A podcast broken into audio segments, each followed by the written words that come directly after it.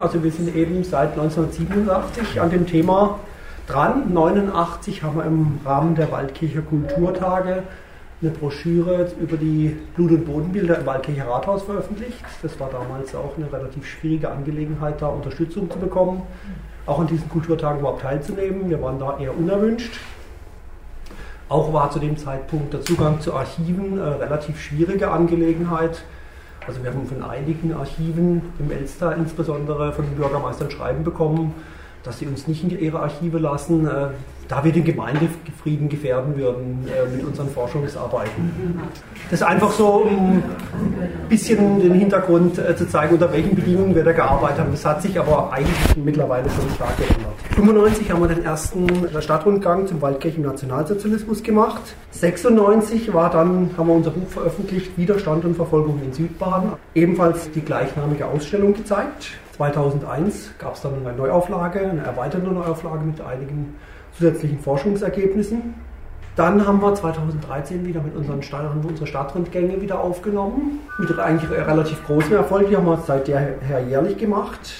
Was wir jetzt dieses Jahr neu machen werden, ist ein digitalen Stadtrundgang, der sich insbesondere an jüngeres Publikum richten soll, an ein sogenannter Actionbound, wo wir mit Smartphones und äh, Tablets arbeiten. Dann können Leute QR-Codes scannen und das dann interaktiv, also den werden wir am 2. Juni in Waldkirch vorstellen. Was machen wir noch? Wir sind im Moment noch am, äh, engagiert zum Thema Kriegerdenkmal in Kollnau.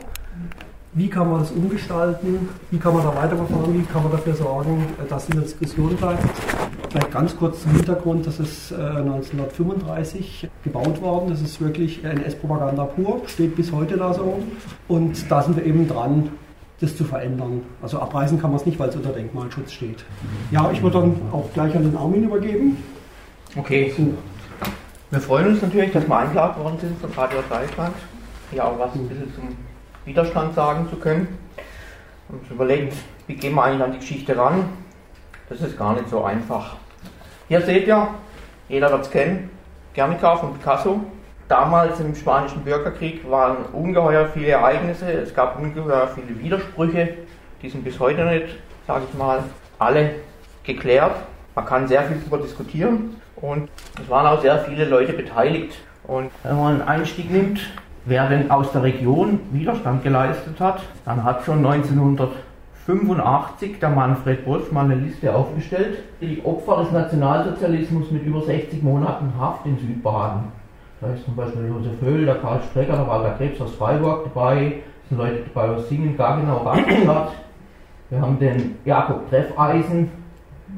Wahrscheinlich sagen euch diese Namen nicht mehr sehr viel, aber die waren fast alle später in der VVN aktiv, die die überlebt haben. Und vielleicht kennt sie oder kannte sie jemand auch persönlich. Wir haben dann gesagt, okay, es macht jetzt keinen Sinn, da einfach jetzt über alle darüber zu gehen und zu jedem was zu erzählen. Wir suchen uns exemplarisch ein paar Personen raus, mit denen wir durch die Geschichte ziehen können. Und natürlich, wenn man aus Waldkirch kommt, dann ist klar, wen man da nimmt. Das ist im Wesentlichen dann der August Stör. Das ist das Buch, das damals der Manfred Bosch 1985 rausgegeben hat, als die Freiheit unterging. Das ist eigentlich immer noch lesenswert. August Stör, oder von seinen, ja, seinen Freunden Gusti genannt. Der war 1918 in Russland. Geboren war wurde er 1888 in Siegelau, war dann später in Waldkirch, hat eine Ausbildung gemacht zum Zimmermann und ist im Rahmen seiner Ausbildung, wie es damals üblich war, durch ganz Europa gereist. War in Osteuropa, war in Frankreich, hat dort seine Erfahrungen gesammelt und war relativ frühzeitig schon, sage ich mal, aktiv politisch 1910 wurde er SPD-Mitglied, hat sich dort engagiert und er hat natürlich dann auch den Ersten Weltkrieg mitgemacht, also 1888 geboren, 1914 dann eingezogen und verschiedene Stationen dort schon gehabt. Hier sind wir jetzt 1917. Zu dem Zeitpunkt war, sage ich mal, Gusti Stör in Omsk. Wenn jemand weiß, wo Omsk liegt, wird es auf der Karte erkennen können. Das ist das damalige russische Zarenreich oder sagen wir schon nach der Revolution. Omsk liegt hier. Aber das ist quasi mitten in Sibirien. Wie kam er denn dahin? Jetzt vor 100 Jahren, 1918, Ende Ersten Weltkriegs, Frieden von Brest-Litovsk unterzeichnet, mehr oder weniger Kapitulation Russlands vor Deutschland. Später dann, das war im März, im November, war die Revolution. Kaiser Wilhelm II. hat abgedankt. Die Demokratische Republik ist aufgerufen worden vom Scheidemann und die Sozialistische Republik ist ausgerufen worden vom Karl Liebknecht. Dann gab es danach die Einrichtung der Volksbeauftragten und am 11. November gab es das Waffenstillstandsabkommen mit den Westmächten in Compiègne in Frankreich, die Kapitulation des Deutschen Reiches. August Stör war zu dem Zeitpunkt, nachdem er im Ersten Weltkrieg in verschiedenen Kompanien war, ist verwundet worden, ist dann wieder eingesetzt worden an der Ostfront, wurde gefangen genommen von den zaristischen Truppen. Und die haben ihn dann nach Sibirien gebracht. Unterdessen war die Oktoberrevolution und im Rahmen der Oktoberrevolution sind dann die deutschen Gefangenen gefragt worden, ob sie denn nicht auf Seiten der Bolschewiki kämpfen möchten. August Stör hat sich den Bolschewiki angeschlossen. Da war er dann in Omsk und hat mehr oder weniger bis 1920 gegen die weißrussischen Garden gekämpft. Da ist er mehr oder weniger auch politisch geprägt worden, würde ich mal sagen. Das hat er nämlich sein ganzes Leben dann immer vergessen können. Er selber hat auch über die Zeit mal berichtet, ich zitiere gerade, als im Februar 17 der Zarismus gestürzt wurde, hörte für uns die Zwangsarbeit auf und ich kam mit einem Transport nach Omsk in Westsibirien. Hier wurden wir nicht mehr als Gefangene behandelt, sondern wir hatten jetzt relative Freiheit. Zwar waren wir noch im Lager untergebracht, konnten uns aber frei bewegen. Ein Stück der in Russland neu erwachten demokratischen Freiheit färbte auch auf uns ab. Wir konnten uns organisieren und die Zivilbevölkerung verbrüderte sich mit uns. So erlebten wir die Oktoberrevolution, die wir lebhaft begrüßten. Denn nun hofften wir bald nach Hause zu kommen. Ich erinnere mich noch der riesigen Mai-Demonstration von 1918 in Omsk, an der sich die Roten Garden, die Arbeiter, Bauern und viele Kriegsgefangene beteiligten. An diesem Tag ging schon das Gerücht um, dass die Truppen der tschechischen Legion, die im Krieg auf russischer Seite gegen Österreich gekämpft hatten und noch schwer bewaffnet in ihren Transportzügen auf der Strecke Chelyabinsk-Krasnojarsk lagen, sich gegen die Sowjetregierung erheben wollten. Man schätzte sie auf 60.000 bis 80.000 Mann, eine respektable Macht wenn sie sich zur Konterrevolution schlagen sollten, die überall im Lande ihr Haupt erhob. Auch Admiral Koltschak setzte sich in Marsch auf den Ural zu. Darum wurde auf dieser Mai-Demonstration die Forderung erhoben, Arbeiter bewaffnet euch. Und man warb lebhaft für den Eintritt in die Rote Armee, auch unter den Kriegsgefangenen. Das könnt ihr übrigens nachlesen, auch in dem Buch von uns, was wir mal herausgegeben haben. Das ist dieses Widerstand und Verfolgung in Südbaden. Da haben wir noch einige Exemplare. 1921, da kam er dann wieder zurück nach Deutschland, trat dann später in die KPD ein und hat in den 20er Jahren politische Arbeit geleistet. Ich will einen kleinen Sprung machen, die 20er und 30er Jahre. Wir springen jetzt dann gleich ins Jahr 1933, damit wir da nicht zu viel Zeit verlieren. Aber ich will im Prinzip noch zwei Personen vorstellen, die damals auch in Waldkirch aktiv waren. Das eine ist der Franz Pfeiffer. Der ist 1912 geboren worden und war dann 1932 politischer Leiter im KJVD in Waldkirch. Und das Interessante ist, dass er und sein Bruder, der Fritz Pfeiffer, sowie auch noch ein weiterer, der auch im sozialistischen Jugendverband aktiv war, der Hans de Zulian, die haben sich öfters getroffen in Waldkirch und haben da auch mit August Stör diskutiert. Und wie das halt so ist, man diskutiert da gerade in der Zeit über sehr, sehr viele politische Dinge und damit als hoffentlich nicht ganz verwirrt werdet, bringe ich noch eine vierte Person ins Spiel. Das ist der Erwin Kunz. Ich weiß nicht, ob jemand aus Freiburg den noch kennt. Der Erwin Kunz ist 1878 in Heidelberg geboren und er trat 1897 der Deutschen Friedensgesellschaft bei. Er hat Jura studiert, also eigentlich was zu der Zeit Besseres, nicht unbedingt Arbeiterbewegung, hat aber immer Kontakt zu den Leuten aus der Arbeiterbewegung gehabt. Er hat einmal 20.000 Goldmark geerbt. Die hat er in ein Projekt gesteckt, Freistudentenheim. Das hat er gestartet zur, Zitat, Entbarbarisierung des Studentenlebens. 1907 hat er was geschrieben, ein Traktat über das Idealwahlsystem. Da geht es eigentlich darum, dass jeder das gleiche Recht hat zu wählen, die Stimmen gleich zählen. War ja damals nicht so. Da war unterschiedlich je nach Stand. Das ist unterschiedlich gezählt. Er hat dann am 18. April 1915 einen Aufruf gegen den Krieg geschrieben und den Kriegsdienst verweigert. Erwin Kunz war einer der wenigen, der wirklich im Ersten Weltkrieg schon den Kriegsdienst verweigert hat. Und das war damals eigentlich eine Tat, für die er vor das Kriegsgericht hätte kommen sollen. Ist er nicht. Die haben ihn dann quasi für verrückt erklärt und äh, weggesperrt. Er kam dann in die Nervenheilanstalt. Der Erwin Kunz hat dann in den 20er Jahren auch in Waldkirch gelebt, hat dort seine Frau kennengelernt, die Carla Kaiser, später Carla Kunz. Als er, sag ich mal, die Mitglieder, die im oberbadischen Aufstand verurteilt wurden, verteidigt hat. Und er und die Pfeifers und auch der Stör, die haben damals in Waldkirch Diskussionsrunden geführt in seiner Anwaltskanzlei.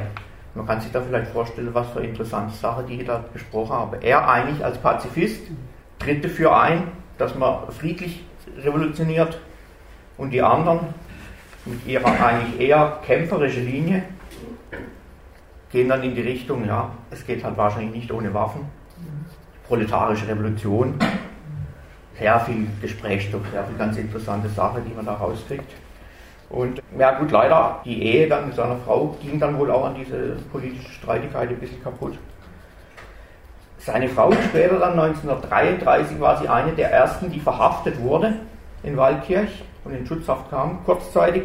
Sie ist auch nochmal 1944 verhaftet worden, beim Putsch gegen Hitler. Also auch eine ganz interessante Geschichte, die man jetzt aber hier leider nicht vertiefen können. Dazu fehlt uns die Zeit. Der Erwin Kunz selber ist 1934 nach Freiburg gegangen. Und äh, war dort eigentlich auch noch immer aktiv, hat sich auch öffentlich gegen den Nationalsozialismus ausgesprochen, konnte dann aber noch später als Rechtsanwalt arbeiten, aber letztendlich wurde ihm dann auch, ja, wie heißt es so, die, die es, es hat er quasi Berufsverbot bekommen und hat dann 1945 dann wieder bei der Entnazifizierung mitwirken können. Gestorben ist er 1977 hier in Freiburg. Er hat in den Faulerhäusern gewohnt und war dort auch die ganze Zeit darüber engagiert, gerade für den Pazifismus. Aber witzigerweise auch im Schachclub Freiburg. Der war immer ein großer Schachspieler. Jetzt sind wir bei 1933. Die Nationalsozialisten haben sofort, nachdem sie an die Macht gekommen sind, Konzentrationslager aufgebaut. In viele dieser Konzentrationslager, im Wesentlichen war es am Anfang die drei großen in Baden, Ankenbuck, Neuberg und Gislau. Da sind auch damals schon viele der späteren Spanienkämpfer inhaftiert worden. Und äh, es ist ja im Prinzip relativ schnell gegangen. 1933. Am 7. März wurde schon die KPD verboten. Dann gab es das Ermächtigungsgesetz am 23. März. Die SPD ist am 22. Juni verboten worden. Witzigerweise, einen Monat später, dann gab es das Konkordat mit dem Vatikan und am 19. Oktober ist Deutschland aus dem Völkerbund ausgetreten. Parallel dazu sind auch schon die erste Verhaftung erfolgt. Jetzt macht der Dirk weiter. Genau, also zentrales Thema bei uns ist äh, der sogenannte Waffenfund im Kastelwald. Äh, das sind äh, aus zwei Gründen. Zum einen äh, treffen hier verschiedene Personen, die also ab diesem Punkt dann äh, immigrieren. Das ist eigentlich das Ereignis, wo zum Beispiel äh, Josef Ketterer, Josef Weiß und August Stör aus Waldkirch fliehen. Zum anderen war das eigentlich so der Startpunkt für unsere gesamten Forschungen. Also wir hatten da einfach einen Zeitungshinweis gefunden, dass es da Waffen gefunden wurden und sind der ganzen Sache nachgegangen. Irgendwann hieß es dann, äh, die Akten sind nicht verfügbar. Wir sind dann eigentlich auch nicht weitergekommen und dann aber äh, kam die Wiedervereinigung und auf einmal waren diese Akten verfügbar, da die äh, in den Archiven des Ministeriums für Staatssicherheit in Berlin-Hohenschönhausen gelegen sind. Also da äh, sind wir dann extrem weitergekommen, was sonst eigentlich gar nicht möglich gewesen wäre. Ganz kurz, am 13. Juni 1933 wurden im Kastelwald, direkt am Bahnhof in Waldkirch, zwei Karabiner, eine Handgranate und 46 Sprengkörper gefunden. Kurz darauf wurde sofort eigentlich äh, Fritz Pfeiffer verhaftet. Der wurde äh, sofort damit in Zusammenhang gebracht, verschiedene andere auch. Er hat, hat sich später herausgestellt, er hat wohl diese Kiste, in der die Waffen waren, äh, verlötet. Er wurde dann äh, später aufgrund dieses Ereignisses zu einem Jahr und sechs Monaten verurteilt. Insgesamt hat es in Waldkirch äh, große Durchsuchungsaktionen durch SS, SA und Polizei gegeben. Das ist also schon sehr, sehr früh gestartet und vor allen Dingen nicht nur die reguläre Polizei, sondern wirklich SS äh, und SA schon. Einen Tag, also am, am 14. Juni, ist unter anderem August Stör geflohen. Der ist äh, mit der Hilfe von der Emilie Walz nach Basel geflohen. Josef Ketterer ist auch äh, über das Elsass nach Basel geflohen. Und Josef Weiß ist dann auch an, dem, auch an dem 14. Juni nach Frankfurt geflohen. Also diese drei äh, Personen werden uns jetzt nachher noch relativ umfangreich begleiten und da beginnt eigentlich an diesem 14. Juni quasi das Exil von den dreien und das führt dann über die Schweiz, über Frankreich bis Spanien. Müssen wir ein bisschen improvisieren, wenn es ein paar Brüche gibt. Wir waren bei den Konzentrationslagern. Hier sieht man das Denkmal äh, für das Konzentrationslager am Heuberg. Das ist in Stetten. Da gibt es inzwischen so eine Art Mahnmal dafür. Wir springen ein Stück weiter nach 1936. Im Prinzip hat eigentlich die KPD sofort auf die Machtergreifung der NSD reagiert. Die haben illegale, nicht gesagt illegale, die haben im Prinzip eine, eine Widerstandsstruktur aufgebaut aus einer Auslandsleitung mit verschiedenen Auslandsstationen und jeweils an den Orten Fünfergruppe, die untereinander in Kontakt waren. Gruppe, die eigentlich, äh, sage ich mal, über Vermittler oder Vermittlerinnen miteinander geredet haben und sich untereinander eigentlich namentlich gar nicht gekannt haben zum Schutz. Und dieses Widerstandsnetz, das hat versucht, in erster Linie mal über Aufklärung eine Art Widerstandsstruktur aufzubauen. Hier sieht man jetzt leider etwas unscharf, wie sich das mehr oder weniger top-down aufgebaut hat. Wir hatten eine Grenzstelle in Basel, die äh, mehr oder weniger von außen ähm, dieses ganze Widerstandsnetz in Südbade geleitet hat. Es gab dann äh, eine Zelle in Weiler am Rhein, in Lörrach, in Freiburg auf jeden Fall, ähm, auch in Waldkirch und auch in Grenzach. Und äh, diese Zelle habe dann mehr oder weniger das Material, was ich bekommen habe aus Basel, über diese sogenannte Reichskurierlinie ins ganze Deutsche Reich verteilt bis nach Berlin. Karlsruhe, Mannheim, München und Berlin. Hier sieht man tatsächlich, welche Leute auch in diese Widerstandsgruppen mit beteiligt waren. In Freiburg haben wir den Holzke, den Keller, Klappenbach, Nübling, die eigentlich die Keller, fast die gesamte Familie war dort im Widerstand. Ich weiß nicht, aber vielleicht kennt ihr noch die Inge Kaufmann, die Tochter von, von den widerständischen Keller. Und äh, war hier sehr engagiert in der VVN, BDA, über lange Jahre hinweg mit ihrem Mann, dem Hans Kaufmann. Das sind jetzt mehr oder weniger die Leute, die hier aufgeführt worden sind. Die, die in einer großen Verhaftungswelle 1936 praktisch von der Gestapo verhaftet worden sind. Es gibt wahrscheinlich noch mehr. Aber durch diese Struktur der Fünfergruppe, die so organisiert war, konnte natürlich dann im Prinzip, es hat schon funktioniert mit dem Schutz, bedingt. Hat aber auch dazu geführt, dass ab 1936 mehr oder weniger dieser Widerstand erlahmt also die ganze Gruppenstruktur ist zerschlagen worden. Es war eigentlich nicht mehr möglich, da das so weiterzuführen. Die Grenzstelle in Basel, da war der Grenzstellenleiter, der hat den Decknamen Stefan gehabt. Das war der Hans Fitko. Es gab äh, einen Instrukteur, den Fritz Koch, der ist öfters nach Freiburg gefahren. Und es gab mehr oder weniger den, die Person, die für die Abwehr damals zuständig war. Das war wieder der August Stör. Der ist nämlich 1933, musste er gleich emigrieren, ist nach Basel und hat dort in der Grenzstelle mitgearbeitet. Und das hat er gemacht bis 1936 bei dem großen Bruchpunkt Spanien. Das gucken wir uns noch an. Der Grenzstellenleiter, Hans Fitko, der ist später dann nach Mexiko emigriert. Ja, jetzt müssen wir vielleicht zu der ganzen Westemigration noch ein bisschen was sagen. Über die gibt es eigentlich relativ wenig in der Forschung. Sie war eigentlich unterm Stalin nicht sehr gelitten. Zu der damaligen Zeit war es ja tatsächlich so, dass auch schon die Schauprozesse stattgefunden hatten. Und äh, ein weiterer Widerspruch, den man eigentlich bis heute nicht aufgearbeitet hat, ist, wie sind eigentlich die Widerständischen mit dieser Situation umgegangen? Also nach Russland wollte sie nicht, weil dort sehr viel der KPD oder der Mitglieder der KPD aus Deutschland auch unter Anklage gestellt worden sind teilweise. Und irgendwo anders hin emigrieren konnte sie auch fast nicht. Und später dann nach dem Zweiten Weltkrieg ist diese Westemigration ein bisschen unter den Tisch gefallen. So, das ist das Bläsitor in Basel, ganz in der Nähe war das Arbeiterheim, da war die Zentrale der KPD, von der aus der Widerstand organisiert worden ist. Was man natürlich auch nicht verschweigen darf, die SPD hat jetzt nicht in der Form diesen offensiven Widerstand geleistet. Sie hat aber auch Widerstandsorganisationen aufgebaut innerhalb der SOPADE. Und hier sieht man die SPD-Struktur oder die SOPADE-Struktur. Und vielleicht sagt euch das noch was. Der in Freiburg war der rote Schutzpunkt aktiv unter dem Namen Brigade Karl Liebknecht. Und da sind auch ein paar Leute drunter, die vielleicht noch bekannt sind, also Emil Dietsche, Rupert Reindl, Hans Schönberger, Alfred Gebhardt und Franz Hauri. Ich glaube, nach Franz Hauri ist sogar eine Straße benannt hier in Freiburg, wenn mich alles täuscht.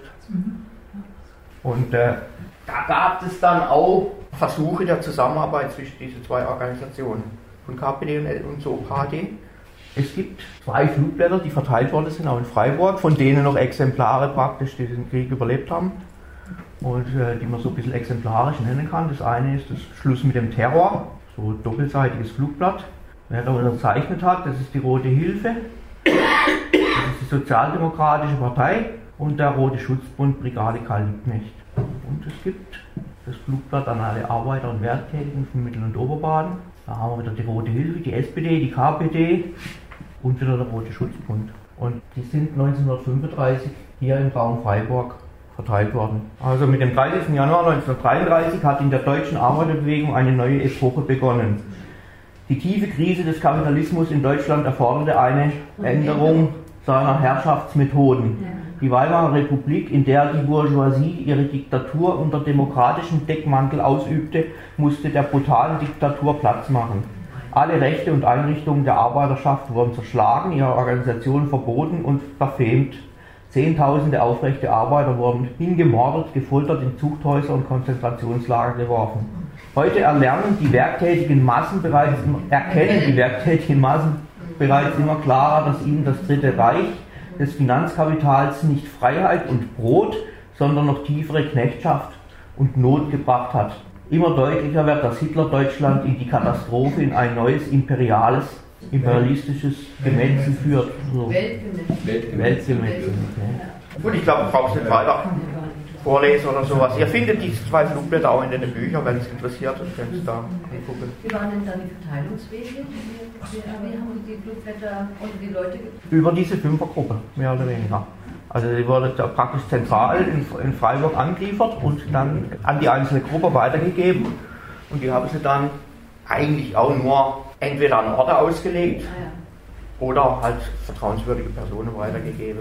Vielleicht auch ganz kurz, im Wesentlichen kam das Material eigentlich äh, aus Basel. Warum Basel? Das war eigentlich so die zentrale Dreh- Drehscheibe für den Widerstand. Dort gab es eigentlich relativ gute Möglichkeiten, das Material über die Grenze zu bringen. Zum einen durch den badischen Bahnhof, äh, der Grenzbahnhof, der sich auf äh, Schweizer Territorium befindet. Also dort gab es auch eine enge Zusammenarbeit zwischen den Schweizer Bahn- Eisenbahnlern und den Deutschen. Das war dort relativ einfach. Dann auch der Rheinhafen war auch, hat er gute Möglichkeiten bekommen. Dann hat man in Basel auch die, in, äh, relativ die, die Grenzstelle. Zusätzlich gab es in Weil eine Gruppe, in Lörrach eine Gruppe und in Grenzach eine Gruppe von der KPD. Also da äh, war man äh, sehr, sehr eng vernetzt.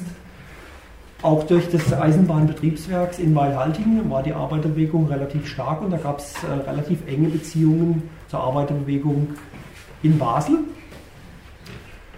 wodurch äh, die Schriften dort in Basel gedruckt wurden und dort über die Grenze transportiert wurden. Also es gab da verschiedenste äh, Ansätze, zum Beispiel hier äh, Dr. Oellings äh, das Puddingpulver wurde äh, verwendet. Die, äh, die Verpackung hat wirklich original ausgesehen und da haben sich dann Flugblätter drin befunden.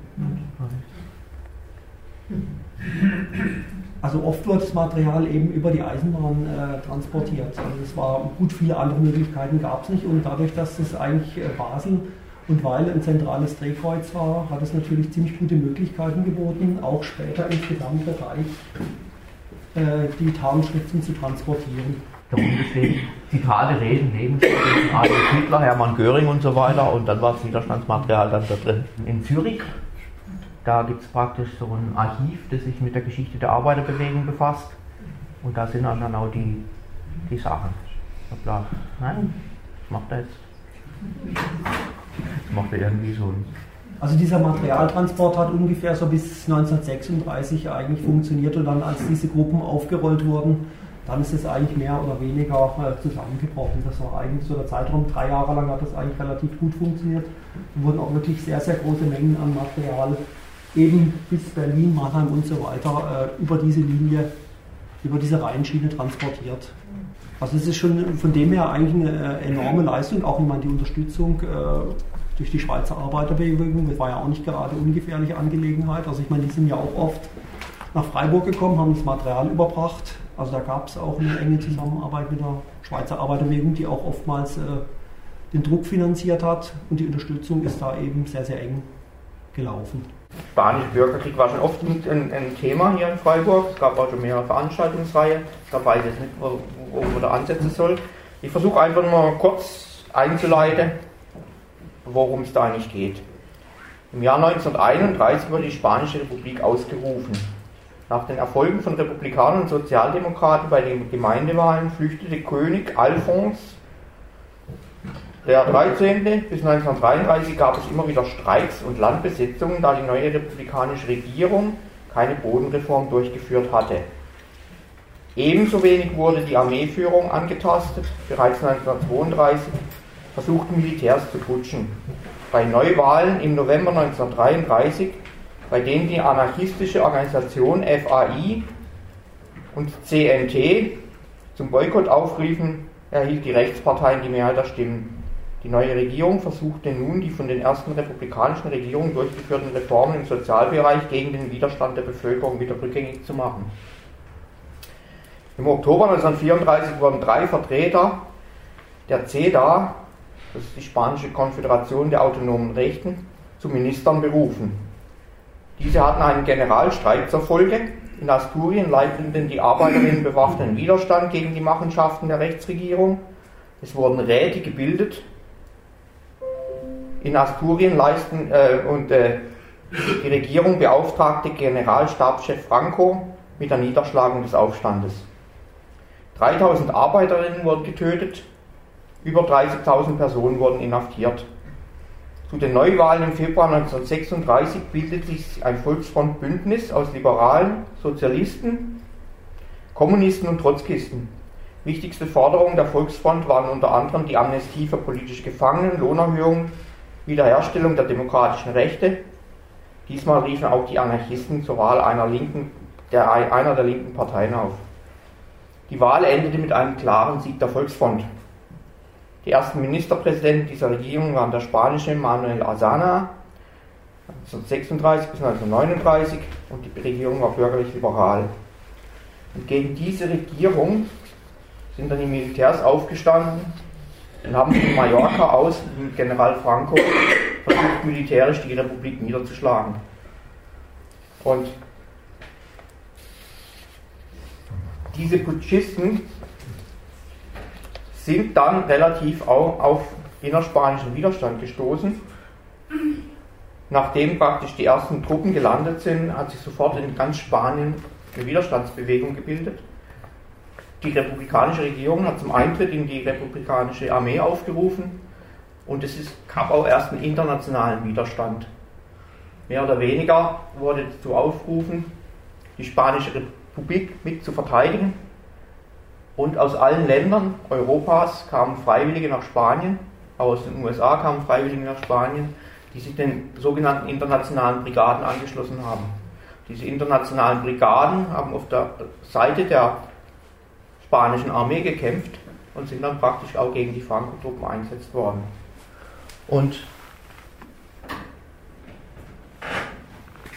heute ist es so, dass inzwischen in Spanien eigentlich anerkannt ist, dass die internationalen Brigaden gekämpft haben. Es gibt äh, hier auf dem Friedhof von Madrid eine Gedenkstelle für die Mitkämpfer in den internationalen Brigaden. Das waren so heute, man weiß nicht genau, zwischen 40 und 50.000 insgesamt.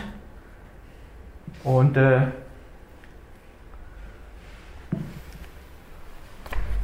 heute ist es auch so, dass die spanische Regierung mehr oder weniger den noch Überlebenden, da gibt es wahrscheinlich keinen mehr, aber die können sogar die spanische Ehrenbürgerschaft beantragen. Also die haben 96 bekommen, also gab es so die äh, 60 Jahre Feierlichkeiten, haben die, sind auch relativ viele angereist noch, die dann noch nach Madrid geflogen sind und die haben dann alle die spanische Staatsangehörigkeit bekommen als Anerkennung.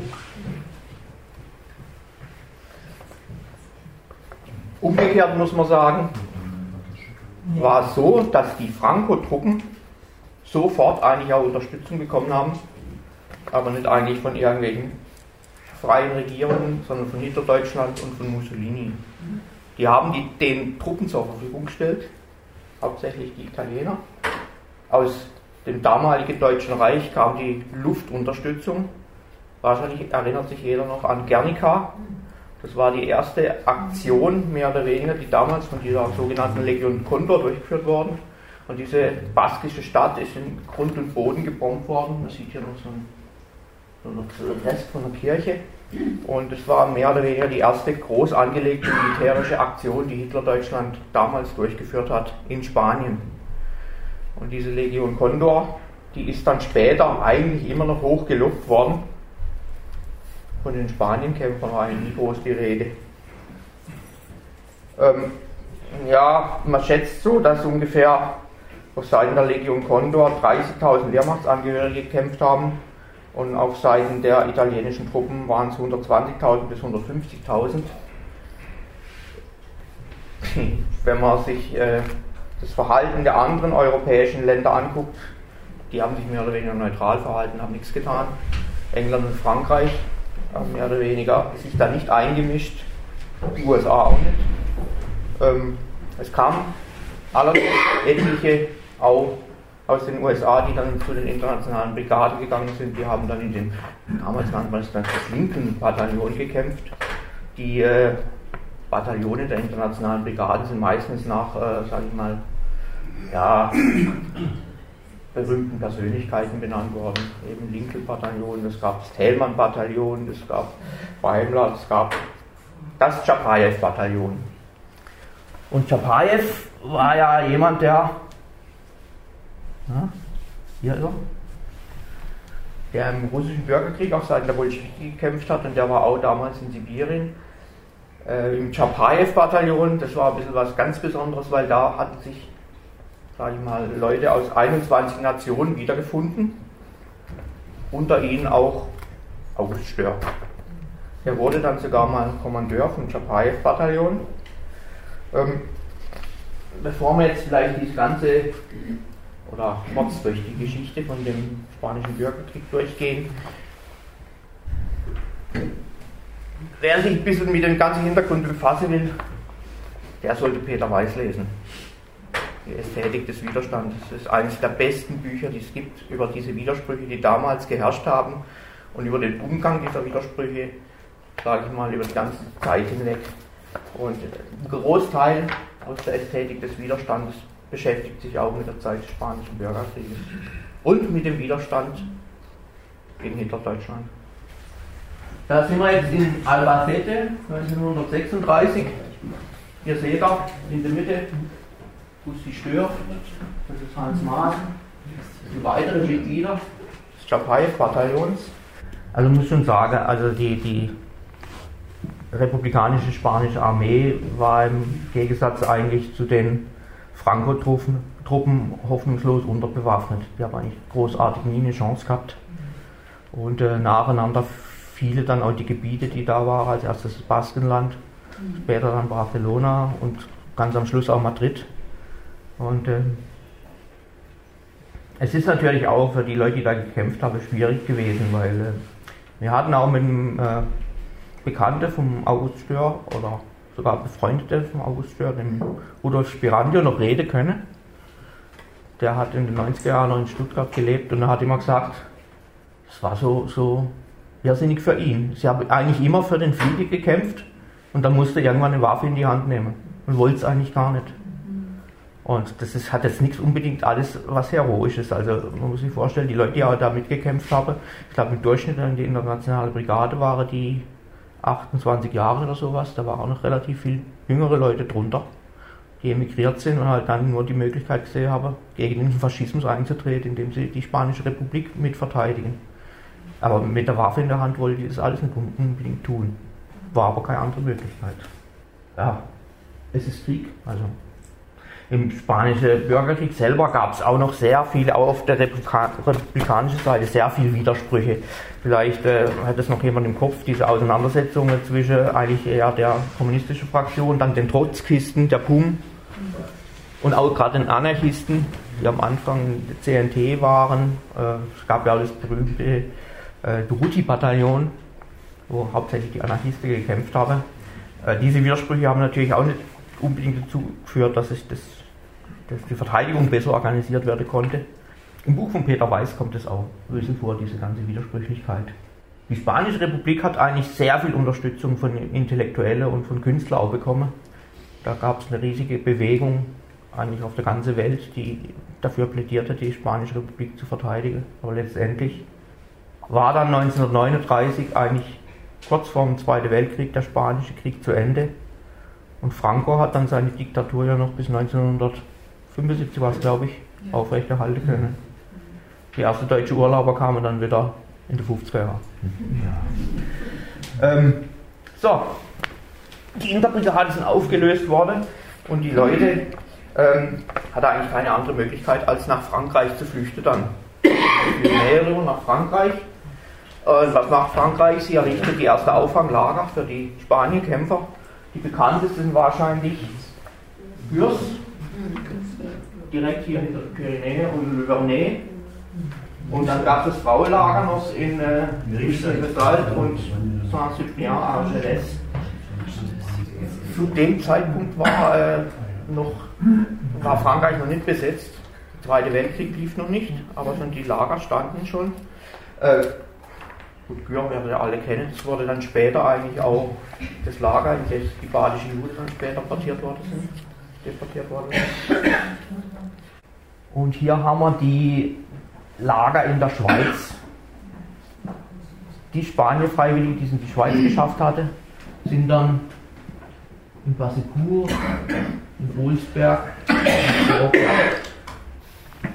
und später dann, als Frankreich besetzt war, es gab diesen nördlichen Teil mit Paris, der tatsächlich besetzt war, es gab den südlichen Teil, der im Regime geführt worden ist, sind sie nach und nach, nach nacheinander mehr oder weniger ausgeliefert worden ans Deutsche Reich, der Gestapo vergeben worden. Und die haben die Spanienkämpfer dann im Wesentlichen auf die KZs, die es dann im Reich ja, verteilt. Es war so, dass im besetzten Frankreich sich ab 1900, also äh, äh, sag ich mal, schon, schon während ähm, der erste Jahre, Zweite Weltkrieg, habe sich in Frankreich dann äh, Gebiete herausgebildet, in denen die Leute fliehen konnten, mehr oder weniger. Das sogenannte Marquis. Hauptsächlich in Cevennes am Anfang, hat sich dann später ausgebreitet in andere Bereiche. Und ab 1943 gab es dann tatsächlich die französische Resistance, die sich in Frankreich organisiert hat. Und einige der Spanienkämpfer ist es gelungen, sich der französischen Resistance anzuschließen. Dazu sagst du vielleicht was? Genau, also wir kommen jetzt vielleicht ganz, ich kürze jetzt einfach, ein bisschen ab äh, zu Josef Weiß, den wir vorhin schon erwähnt hatten, der auch an jedem 14. Juni aus Waldkirchen im Zuge des Waffenfunds in die Schweiz geflohen ist. Genau. Also er ist dann äh, über Frankreich auch nach Spanien hat dann auch in diesem Tschapajew-Bataillon gekämpft. Im Zuge des Rückzugs der internationalen Brigaden aus Frankreich, äh, aus Spanien, äh, ist er dann 38 nach Frankreich gekommen, wurde dort auch in Dürr interniert. Die Fachbedingungen haben sich dann äh, ab September 39 massiv verschärft. Also da wurden im Prinzip eigentlich alle Exilanten in Frankreich interniert im mit Beginn des äh, Zweiten Weltkriegs. Weiß äh, kam dann 1940 in ein Arbeitslager äh, bei äh, Bellac, das ist in der Nähe von Limoges. Äh, dort hat er dann Kontakte zu Marquis bekommen, also eine, eine Art Vorläuferbewegung der Resistance. Ist dann auch äh, aus dem Lager geflohen, wurde dann aber verhaftet und über die sogenannte Rückführungskommission wurde er von Vichy Frankreich quasi an Deutschland ausgeliefert. Und ist äh, dann zunächst äh, in Hahn nach Karlsruhe in Haft gekommen. Später äh, hat ihn die Gestapo übernommen, ihn dann nach, ins Konzentrationslager Dachau überführt. er hat ziemlich viel mitgemacht, also er hat an einem, dieser sogenannten Todesmärsche teilgenommen, in dem das äh, Konzentrationslager Dachau nach Tirol äh, evakuiert werden sollte. Wurde, er wurde dann aber im April 1945 durch die US-Armee befreit. Aber er war insgesamt also gesundheitlich sehr, sehr angeschlagen und ist 1970 in Freiburg gestorben. Noch zu einer anderen äh, relativ interessanten Figur, also Josef Ketterer. Der ist auch äh, am 14. Juni 1933 nach Basel geflohen.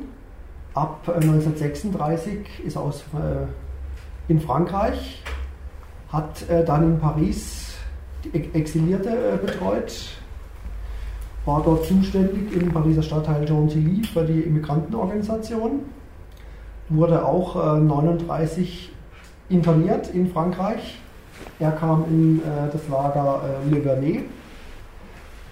Er war ein sehr, sehr aktiver Mensch. Er hat zweimal versucht auszubrechen. Der dritte Versuch war dann erfolgreich. Wurde dann aber wiederum in Besançon verhaftet hat aber hier äh, Kontakt zu gaullistischen Polizisten bekommen. Und die haben äh, dann ihn quasi befreit. Hat sich dann äh, der Action Secrète angeschlossen. Das war die Gruppe der Gaullisten, also dem gaullistischen Flügel der Resistance. Er wurde dann auch Mitglied der französischen Armee. Und äh, für ihn war Ende 1944 noch ein Fallschirmjägereinsatz äh, über, über Deutschland vorgesehen, also auch aus Propagandagründen. Was aus ihm genau geworden ist, wissen wir nicht. Also Ende 44, Anfang 45 verliert sich seine Spur, es gibt keinerlei Unterlagen mehr. Also wir wissen eben, dass er in der Resistance war, was da, wie es weiter verlaufen ist, dazu können wir eigentlich nichts sagen. Diese beiden äh, Weißketterer sind eigentlich wirklich, äh, zeigen eigentlich ziemlich viel an in ihrem Lebenslauf, lässt sich eigentlich sehr, sehr viel nachvollziehen von Waldkirch aus über die Schweiz, Frankreich, Spanien. Das ist eigentlich für so eine Kleinstadt wie Waldkirch doch eine relativ erstaunliche Angelegenheit. Man muss dazu sagen, Waldkirch hat ungefähr 5000 Einwohner gehabt. Und die Arbeiterbewegung war jetzt auch in Waldkirch eigentlich nicht wirklich stark. Also wenn sie irgendwo stark war, dann vielleicht eher in Kollnau, das industrieller geprägt war. Wir wissen halt relativ viel über Waldkirch, eben weil wir das Glück hatten, äh, über diesen Waffenfund eigentlich in diese äh, gesamten Netzwerkstrukturen reingekommen zu sein. Anhand der wir, dann die äh, eine Gruppe nach der anderen quasi entdeckt haben, muss auch sagen, wir konnten eigentlich nur die Gruppen finden, die irgendwo äh, durch die Gestapo enttarnt wurden. Also es hat je nachdem auch wirklich Gruppen noch gegeben, über die wir gar nichts wissen. Weil die, wenn die nicht enttarnt wurden, äh, gibt es eigentlich auch kaum Möglichkeiten, da was rauszufinden. Okay. Da seht ihr so ein die Übersetzung vom, vom Lebenslauf, die der Josef Gerhard geschrieben hat, ist ganz interessant. Es gab da zwei Blätter, ein Blatt, das enthielt mehr oder weniger den Grundtext mit Buchstaben drin. Und da gab es ein zweites Blatt, da waren die Buchstaben mit Namen hinterlegt. Und alles, was da rot ist, das sind ursprünglich die, die Buchstaben in dem Lebenslauf und die konnte man dann praktisch eintragen, die Namen, und so hat man dann diesen ganzen den Lebenslauf, den er da für den Geheimdienst äh, verfassen musste, konnte man den praktisch nachvollziehen. Im Original ist es einmal das hier. Ah, da sieht man, ich war am so und so vielten zwei Bauernarztgruppen 13 und 13a und so ist das alles kodiert. Da gibt es dann eben noch das Codeblatt, was das, diese Sache ja dann auflöst. Wer war denn 13 und wer war 14? Mhm. Und das haben wir dann wieder zusammengebastelt und dann mal hier aufgedröselt und dann kann man das dann praktisch in der Reimschrift lesen. Nach dem Krieg waren viele der Spanienkämpfer, die tatsächlich überlebt haben. August Dörr hat auch überlebt. Er war, wurde noch angeklagt, sollte noch angeklagt werden wegen Hochverrat. Er ist Gestapo ja ausgeliefert worden. War im Gefängnis von Magdeburg. Der wurde von der US-Armee befreit damals. Andere haben auch überlebt. Josef Weiß hat überlebt. Er, der war ja noch auf dem Todesmarsch, hat es aber tatsächlich auch überlebt. Und äh, den meisten ging es aber gesundheitlich gut. Und es war, die waren alle mehr oder weniger angeschlagen, die, die überlebt haben. Hier sieht man die, die, einen Teil der Freiburger Widerstandskämpfer, im Sanatorium in Baden-Baden 1946. Der Emil Seher, der Adolf Keller, der Erich Hoske, die Elfriede Hoske und Jakob Treffeisen. Vielleicht erinnert euch noch an die Namen, die ich am Anfang mal gezeigt haben, da waren die auch alle mit drunter. Der Zusammenhalt derer, die nachher in der BRD noch waren, der ist im Wesentlichen dann über die Organisation hergestellt worden, die sich auch noch um die äh, Verfolgten des Naziregimes gekümmert haben, hauptsächlich die VVN, die später ja dann VVN BDA wurde. Herr August Stör war da auch mit dabei. Hier sieht man das Buch, was er bekommen hat, zu seinem im Oktober 1958 zu seinem 70. Geburtstag mit einer Widmung von der VVN. August Stör ist in Kölner begraben und äh, das ist auch wieder sowas. Es gab vor kurzem einen Bericht, ja, vor kurzem, ja, vor einem Jahr war das ungefähr, äh, da hat die Spanische Zeitung über den spanischen Bürgerkrieg berichtet. Der Redakteur oder der Journalist, der das verfasst hat, ist mehr oder weniger auf uns gestoßen, hat uns gefragt, wen kann man denn da erwähnen und so. Wir haben ein bisschen was erzählt vom Spanischen Bürgerkrieg, auch über die Interpretisten, die dann später eher in der BRD als mal, Volksverräter behandelt worden sind, denn als Widerstandskämpfer. Er hat das auch geschrieben. Und äh, der Urenkel vom August Stör hat es gelesen. Und dann hat er sich an uns gewandt und hat gesagt, ja, das ist jetzt halt so, dass äh, der August seit über 25 Jahren jetzt tot ist und begraben und das, soll, das Grab soll jetzt aufgelöst werden. Und dann haben wir uns mal ein bisschen erkundigt, ob das denn nicht in irgendeiner Form erhalten werden kann. Der hat dann mit der Stadt Waldkirch geredet, im Stadtarchiv. Und dann ist uns gesagt worden, wenn es historische Persönlichkeiten gibt, die doch was darstellen, dann kann man einen Antrag stellen auf Erhaltung der Grabstätte. Das haben wir gemacht. Und unglaublich, die, der Gemeinderat hat es durchgewunken. Das heißt, dieser Grabstein wird irgendwann vor dem Waldkircher oder Kölnauer Friedhof stehen und in dem Moment, wo das passiert, werden wir eine Einweihungsfehde machen. Kann mich nicht so sehr. Ich bin sicher, August Stör, der wird sich tierisch über sowas aufregen. Der hätte sowas gar nicht gewollt, dass irgendwie da so eine Art Ehrung stattfindet. Der hat sich die, die ganze Zeit über als Kämpfer gesehen. Aber da, da muss er durch, ja. Und äh, ja, ich würde sagen, damit sind wir jetzt auch mal am Ende des, dieser vielen Informationen mit allem drum und dran. Ich hoffe, man hat euch nicht zu sehr verwirrt. Es war wahrscheinlich doch vieles, aber ich hoffe, dass er vielleicht doch jetzt äh, eigentlich ein bisschen auch versteht, was man für eine Interesse an so einer Geschichte haben kann.